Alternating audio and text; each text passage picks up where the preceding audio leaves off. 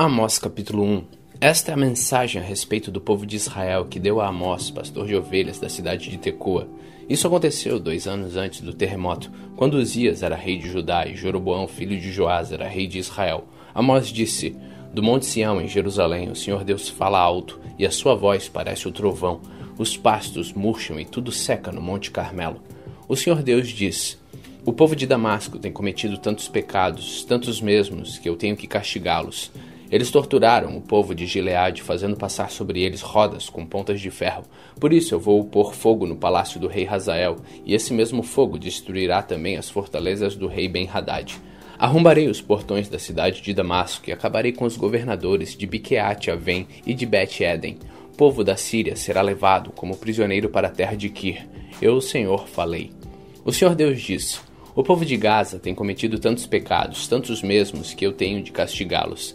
Eles levaram como prisioneiros todo o povo de uma região e os venderam como escravos ao povo de Edom. Por isso eu vou pôr fogo nas muralhas de Gaza, e esse mesmo fogo destruirá também as fortalezas daquela cidade. Vou acabar com os reis de Asdod e de Askelon, destruirei a cidade de Ecrom e acabarei com todos os outros filisteus. Eu, o Senhor, falei. O Senhor Deus diz: o povo de Tiro tem cometido tantos pecados, tantos mesmos, que eu tenho de castigá-los. Levaram como prisioneiros para Edom todo o povo de uma região com o qual tinha feito um acordo de amizade. Por isso eu vou pôr fogo nas muralhas de Tiro, e esse mesmo fogo destruirá também as fortalezas daquela cidade. O Senhor Deus diz: O povo do país de Edom tem cometido tantos pecados, tantos mesmos, que eu tenho de castigá-los. Fizeram guerra contra os seus irmãos, os israelitas, e não tiveram dó nem piedade. A raiva dos Edomitas não parou e eles conservaram seu ódio para sempre. Por isso eu vou pôr fogo na cidade de Temã, e esse mesmo fogo destruirá também as fortalezas de Bosra.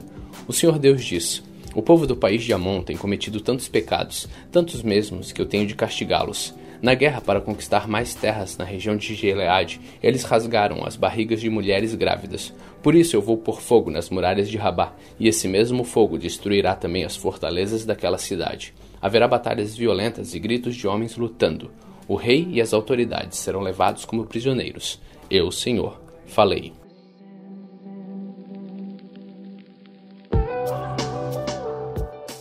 Amós capítulo 2 O Senhor Deus diz: O povo de Moabe tem cometido tantos pecados, tantos mesmos, que eu tenho de castigá-los. Profanaram o corpo do rei de Edom, queimando-o até virar cinza. Por isso eu vou pôr fogo no país de Moabe, e esse mesmo fogo destruirá também as fortalezas de Queriote. Haverá batalhas violentas, gritos de soldados, o som de cornetas, e o povo morrerá. Acabarei com o rei e com as autoridades de Moabe. Eu, o Senhor, falei. O Senhor Deus diz: o povo de Judá tem cometido tantos pecados, tantos mesmos, que eu tenho de castigá-los. Eles rejeitaram a minha lei e desobedeceram aos meus mandamentos. Adoraram os mesmos deuses falsos que os seus antepassados adoraram. Por isso eu vou pôr fogo na terra de Judá, e esse mesmo fogo destruirá as fortalezas de Jerusalém. O Senhor Deus diz: O povo de Israel tem cometido tantos pecados, tantos mesmos, que eu tenho de castigá-los. Vendem como escravos pessoas honestas que não podem pagar as suas dívidas e até aquelas que são tão pobres que não podem pagar a dívida que fizeram para comprar um par de sandálias. Perseguem e humilham os pobres e fazem injustiças contra as pessoas simples. Pais e filhos têm relações com prostitutas dos templos pagãos e assim envergonham meu santo nome. Perto de qualquer altar pagão, eles se assentam sobre roupas que receberam como garantia de pagamento de dívidas e comem dos sacrifícios oferecidos aos ídolos. Para comprar o vinho que bebem no templo do Deus deles, usam o dinheiro que receberam de multas injustas. Será que vocês já esqueceram o que fiz com os amorreus? Eu destruí eles, homens que eram altos como os cedros e fortes como os carvalhos. Acabei completamente com eles. Fui eu que tirei vocês do Egito, que os guiei quarenta anos pelo deserto e lhes dei a terra dos amorreus. Escolhi alguns dos seus filhos para serem profetas e outros para serem nazireus. Não foi isso mesmo que eu fiz? Mas vocês dão vinho aos nazireus e proíbem os profetas de anunciar a minha mensagem. Pois bem, eu vou amontoar castigos em cima de vocês e vocês vão ranger os dentes, como range uma carroça carregada de trigo. Os que correm depressa não poderão escapar. Os fortes perderão toda a força e os corajosos não salvarão a vida. Os homens armados de arcos e flechas não vencerão e não escaparão com vida, nem os que fugirem a pé, nem os que fugirem montados a cavalo. Naquele dia, até os soldados mais valentes jogarão fora suas armas e fugirão. Eu, Senhor Deus, estou falando.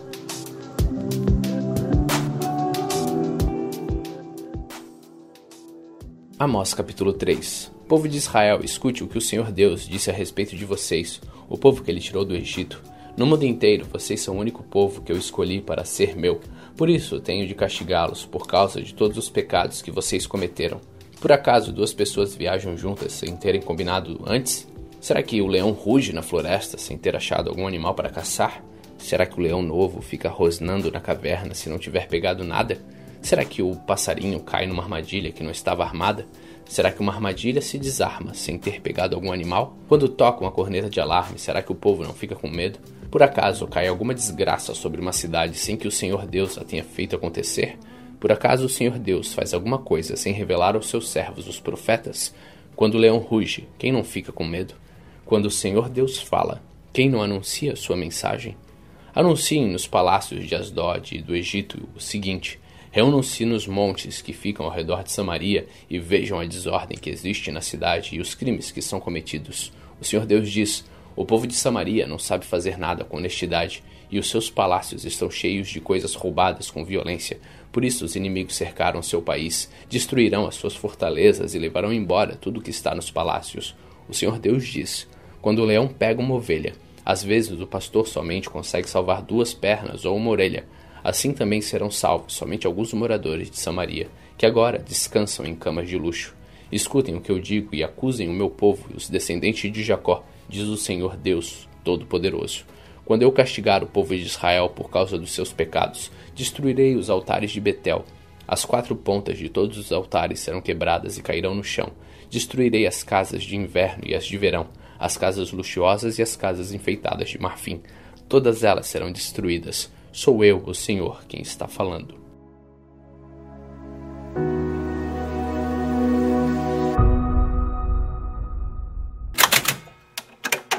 Primeira João capítulo 1 Estamos escrevendo a vocês a respeito da palavra da vida, que existiu desde a criação do mundo. Nós a ouvimos e com os nossos próprios olhos a vimos. De fato, nós a vimos e as nossas mãos tocaram nela. Quando essa vida apareceu, nós a vimos. É por isso que agora falamos dela e anunciamos a vocês a vida eterna que estava com o Pai e que nos foi revelada. Contamos a vocês o que vimos e ouvimos para que vocês estejam unidos conosco, assim como nós estamos unidos com o Pai e com Jesus Cristo, seu Filho. Escrevemos isso para que a nossa alegria seja completa. A mensagem que Cristo nos deu e que anunciamos a vocês é esta: Deus é luz, e não há nele nenhuma escuridão. Portanto, se dizemos que estamos unidos com Deus e ao mesmo tempo vivemos na escuridão, então estamos mentindo com palavras e ações. Porém, se vivermos na luz como Deus está na luz, então estamos unidos uns com os outros, e o sangue de Jesus, o seu Filho, nos limpa de todo pecado.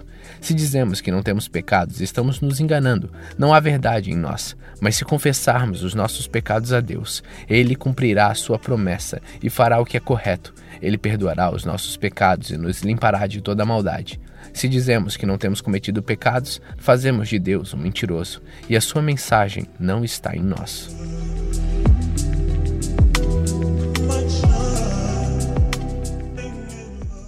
1 João capítulo 2 Meus filhinhos, escrevo isto a vocês para que não pequem. Porém, se alguém pecar, temos Jesus Cristo, que faz o que é correto. Ele nos defende diante do Pai. E é por meio do próprio Jesus Cristo que os nossos pecados são perdoados. E não somente os nossos, mas também os pecados do mundo inteiro. Se obedecermos aos mandamentos de Deus, então temos a certeza de que o conhecemos. Se alguém diz, eu o conheço, mas não obedece aos seus mandamentos, é mentiroso e não há verdade nele. Porém, se obedecermos aos ensinamentos de Deus, sabemos que amamos a Deus de todo o nosso coração. É assim que podemos ter certeza de que estamos vivendo unidos com Deus. Quem diz que viveu unido com Deus deve viver como Jesus Cristo viveu. Meus queridos amigos, este mandamento que estou dando a vocês não é novo. É um mandamento antigo, aquele que vocês receberam lá no começo. O mandamento antigo é a mensagem que vocês já ouviram. Porém, o mandamento que eu estou dando a vocês é novo, porque a sua verdade é vista em Cristo e também em vocês. Pois a escuridão está passando e já está brilhando a verdadeira luz. Quem diz que vive na luz e odeia o seu irmão, está na escuridão até agora. Quem ama o seu irmão vive na luz, e não há nessa pessoa nada que leve alguém a pecar. Mas quem odeia o seu irmão está na escuridão, anda nela e não sabe para onde está indo, porque a escuridão não deixa que esta pessoa enxergue. Filhinhos, escrevo a vocês porque os seus pecados são perdoados por causa de Cristo. Pais, escrevo a vocês porque conhece aquele que existiu desde a criação do mundo. Jovens, escrevo a vocês porque vocês têm vencido o maligno. Escreva a vocês, filhinhos, porque conhecem o Pai. Escreva a vocês, pais, porque conhecem aquele que existiu desde a criação do mundo. Escreva a vocês, jovens, porque são fortes. A mensagem de Deus vive em vocês e vocês já venceram o maligno. Não amem o mundo, nem as coisas que há nele. Se vocês amam o mundo, não amam a Deus, o Pai. Nada que é deste mundo vem do Pai. Os maus desejos da natureza humana, a vontade de ter o que agrada aos olhos e o orgulho pelas coisas da vida, tudo isso não vem do Pai, mas do mundo. E o mundo passa, com tudo aquilo que as pessoas cobiçam. Porém, aquele que faz a vontade de Deus vive para sempre. Meus filhinhos, o fim está perto. Vocês ouviram dizer que o inimigo de Cristo vem, pois agora muitos inimigos de Cristo já têm aparecido e por isso sabemos que o fim está chegando. De fato, essas pessoas nos deixaram porque não eram do nosso grupo. Se fossem do nosso grupo, teriam ficado conosco, mas elas nos deixaram para que ficasse bem claro que nenhuma delas pertencia mesmo ao nosso grupo. Porém, sobre vocês, Cristo tem derramado o Espírito Santo e por isso vocês conhecem a verdade. Portanto, eu escrevo a vocês, mas não é porque não conhecem a verdade. Pelo contrário, é porque a conhecem e sabem que nunca nenhuma mentira vem da verdade. Então quem é mentiroso? É aquele que diz que Jesus não é o Messias? Quem diz isso é inimigo de Cristo, ele rejeita tanto o Pai como o Filho, pois quem rejeitou o Filho rejeita também o Pai. Quem aceita o Filho tem também o Pai. Por isso, guardem no coração a mensagem que ouviram desde o começo. Se aquilo que ouviram desde o começo ficar no coração de vocês, então viverão sempre unidos com o Filho e com o Pai. E o que o próprio Cristo prometeu dar a todos nós foi isto: a vida eterna. Eu estou escrevendo isso a vocês a respeito do que estão tentando enganá-los. Mas sobre vocês, Cristo tem derramado seu Espírito. Enquanto seu Espírito estiver em vocês, não é preciso que ninguém nos ensine, pois o Espírito ensina a respeito de tudo, e os seus ensinamentos não são falsos, mas verdadeiros. Portanto, obedeçam aos ensinamentos do Espírito e continuem unidos com Cristo. Sim, meus filhinhos, continuem unidos com Cristo para que possamos estar cheios de coragem no dia em que Ele vier. Assim não precisaremos ficar com vergonha e nos esconder dele naquele dia. Já que vocês sabem que Cristo sempre fez o que é correto, devem saber também que quem faz o que é correto é filho de Deus.